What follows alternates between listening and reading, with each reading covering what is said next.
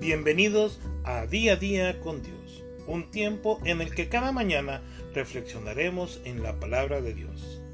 Quédate con Raúl y Claudia Santamaría.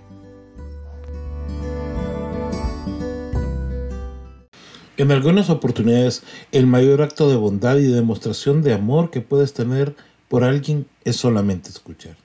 Estar ahí, atento para tu prójimo. Las personas no quieren más consejos ellos quieren ser valorados por quienes son. Cuando escuchas atentamente a alguien, le llegas a conocer realmente. La Biblia lo dice así, compartan los unos con los otros sus preocupaciones y problemas y así obedecen a la ley de Cristo. Tal vez te preguntes, ¿qué cosa es la ley de Cristo? Pues el gran mandamiento, ama a Dios con todo su corazón y ama a tu prójimo como a ti mismo.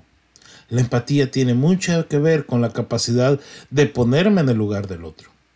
En la lógica de Dios, en oportunidades, Él nos consuela y nos fortalece en nuestros sufrimientos y pruebas, para que podamos en el futuro consolar a otros que enfrentan las mismas pruebas y dificultades. Cada problema por el que pasemos es una oportunidad de aprender y tener empatía por los demás. Recuerda, en estos momentos en los cuales estamos pasando un confinamiento, en estos momentos en los cuales tú te encuentras en una situación en la cual estás compartiendo con tu esposa, con tus hijos, con tus amigos por medio de las redes sociales.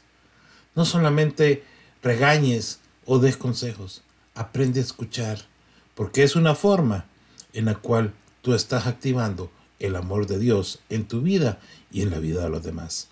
Que tengas un hermoso día. Bendiciones. Queremos agradecerte el que hayas estado conectada con nosotros este día, en día a día con Dios. Si ha sido de bendición este podcast para ti, pues qué mejor de ser de bendición que compartirlo e invitar a otras personas a que lo escuchen.